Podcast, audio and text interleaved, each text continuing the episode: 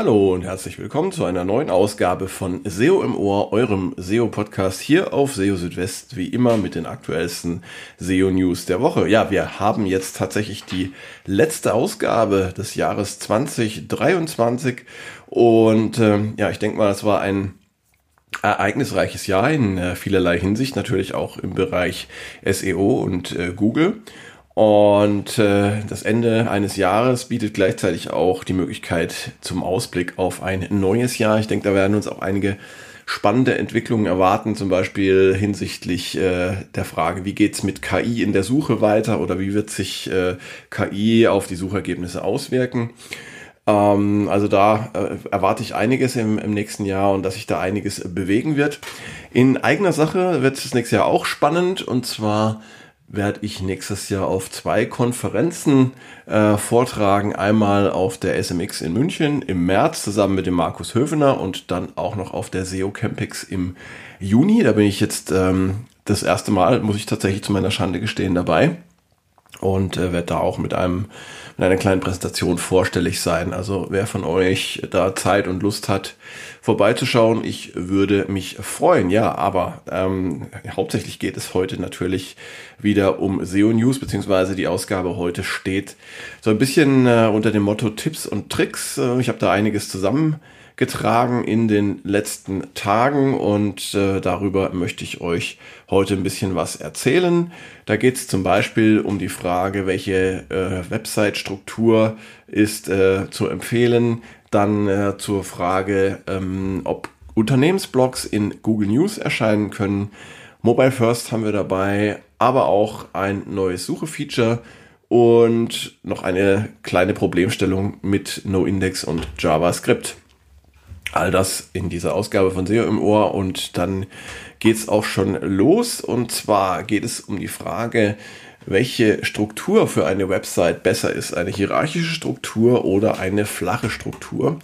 Ähm, vor allem vor dem Bau einer neuen Website stellt sich diese Frage und äh, man muss überlegen, wie man Kategorien und Verzeichnisse bestmöglich aufteilt. Und dabei kann man grob zwischen flachen Strukturen mit nur wenigen Ebenen sowie tiefer gegliederten hierarchischen Strukturen unterscheiden. Und welche Struktur sich besser eignet, das hängt von der Größe der Website ab. Das erklärte jetzt äh, Gary Ilias in einer neuen Ausgabe der Google SEO Office Hours und Ilias sagte bei einer größeren Website hätte man zum Beispiel bei Verwendung einer hierarchischen Struktur die Möglichkeit, in einem Bereich der Website äh, bestimmte Dinge auszuprobieren. Zudem hätte Google die Möglichkeit, das Crawlen in den verschiedenen Verzeichnissen unterschiedlich zu gestalten.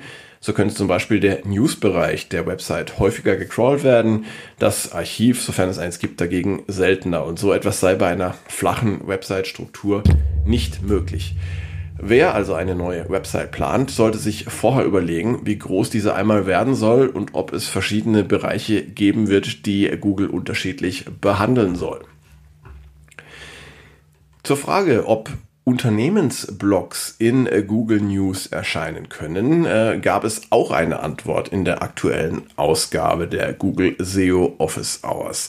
Auch hier hat Gary Ilias wieder geantwortet und ähm, ja, auf die Frage, ob ein Unternehmensblog überhaupt in Google News erscheinen kann, ähm, antwortete er, er könne zwar nicht direkt für Google News sprechen, aber in den Richtlinien von Google News stehe zumindest nichts Spezielles zu Unternehmensblogs. Und wenn man es genau wissen wolle, dann sollte man sich an das Hilfeforum von Google News wenden.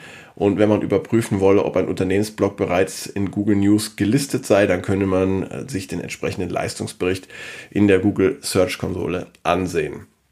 Aus meiner persönlichen Erfahrung ist es tatsächlich so, dass Unternehmensblogs in Google News ranken können. Also es kommt jetzt nicht äh, darauf an, in erster Linie, ob das ein Blog ist von einem Unternehmen ähm, oder von einer News-Website, sondern es kommt darauf an, ob die Themen, die Inhalte in diesem Unternehmensblog, ob die News-Charakter haben. Und wenn das der Fall ist, dann besteht auch die Chance, in Google News zu erscheinen. Ich persönlich rate dann immer noch dazu, die Website oder beziehungsweise den äh, Blog in ähm, Google News Publisher Center anzumelden und ähm, dann da nochmal äh, Google eben explizit darauf hinzuweisen, hier gibt es etwas, das ja für die Google News interessant und relevant ist.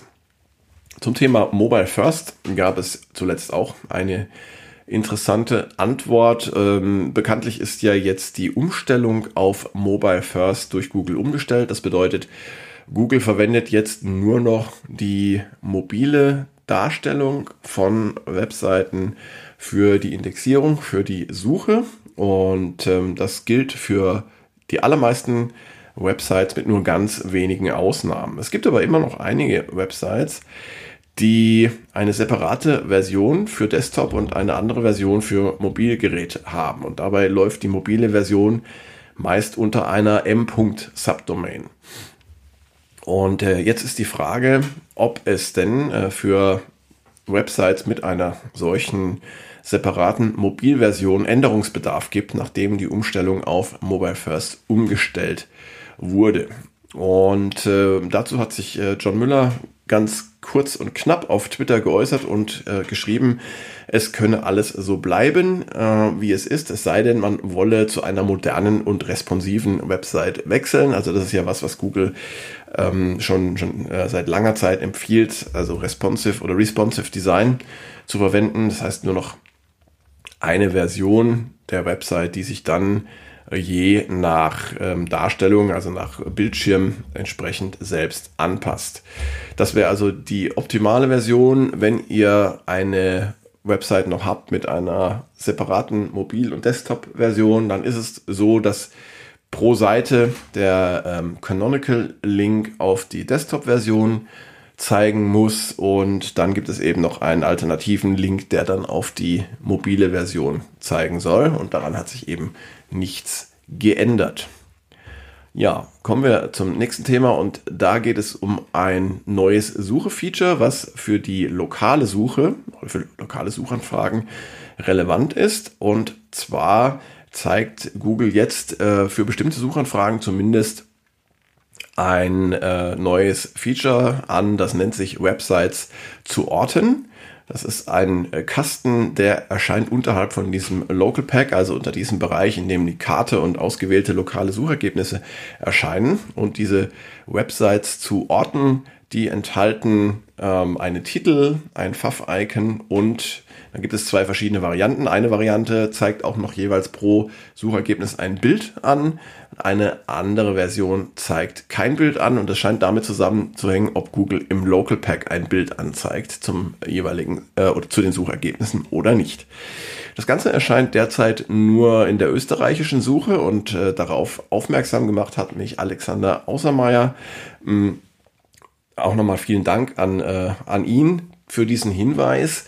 Und äh, ja, es sieht eben so aus, als sei das Ganze momentan noch ähm, sehr äh, stark äh, begrenzt auf einzelne Länder. Ich habe es also, wie gesagt, bisher nur für österreichische Suchergebnisse gesehen. Ähm, das Suchefeature erinnert so ein bisschen an das ähm, Ergebnisse finden auf, beziehungsweise Find Results On Feature, das äh, Google erstmals im Jahre 2020 angezeigt hat. Und ähm, dabei handelt es sich um Suchergebnisse, für lokale Verzeichnisse, wie zum Beispiel Yelp, die äh, Google in der Nähe von Local Packs ausspielt, vermutlich auch im Zusammenhang mit möglichen äh, kartellrechtlichen Untersuchungen. Ähm, und äh, Google gibt damit anscheinend auch so zumindest mal äh, ein bisschen der Konkurrenz Raum auf den Suchergebnisseiten für, loka für lokale Suchergebnisse wie gesagt, auf äh, diese Suchergebnisse oder dieses Feature, Websites zu orten, ist bisher mh, hm, erst äh, auf österreichischen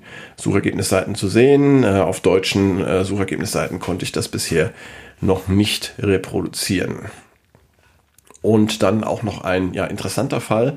Ähm, da geht es um äh, NoIndex und JavaScript. Ähm, es gibt tatsächlich SEO-Probleme, da muss man so ein bisschen länger nachforschen und recherchieren, bis man dann mal dahinter kommt, ähm, woran es liegt. Und äh, ein Beispiel dafür wurde gerade auf Twitter geteilt. Es ging um eine Seite, für die laut Google Search Console ein Meta-Robots mit No-Index gesetzt sein sollte.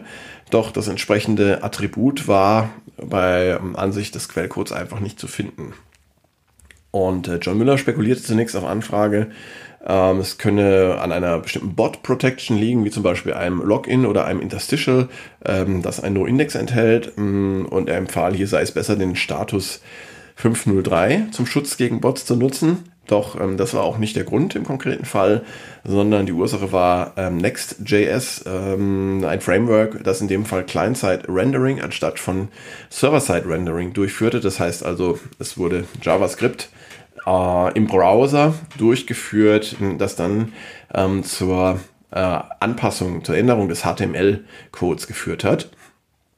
Und ähm, das ursprüngliche HTML enthielt ein No-Index-Tag, welches nach dem Rendern bzw. nach dem Ausführen von JavaScript äh, im Browser entfernt wurde. Und äh, das in der Google Search Konsole angezeigte HTML entsprach dem Code nach dem Rendern per JavaScript, sodass kein No-Index enthalten war. Es ist also offenbar möglich, dass äh, die Google Search Console einen No-Index für eine Seite anzeigt und gleichzeitig HTML-Code für die Seite darstellt, in äh, welchem das No-Index nicht enthalten ist. Und das erinnert uns an einen äh, Hinweis, den Google schon vor einiger Zeit gegeben hat, nämlich äh, das Setzen von No-Index per JavaScript kann von Google erkannt werden. Das Entfernen von einem vorhandenen No-Index per JavaScript dagegen nicht. Also das solltet ihr möglichst unterlassen.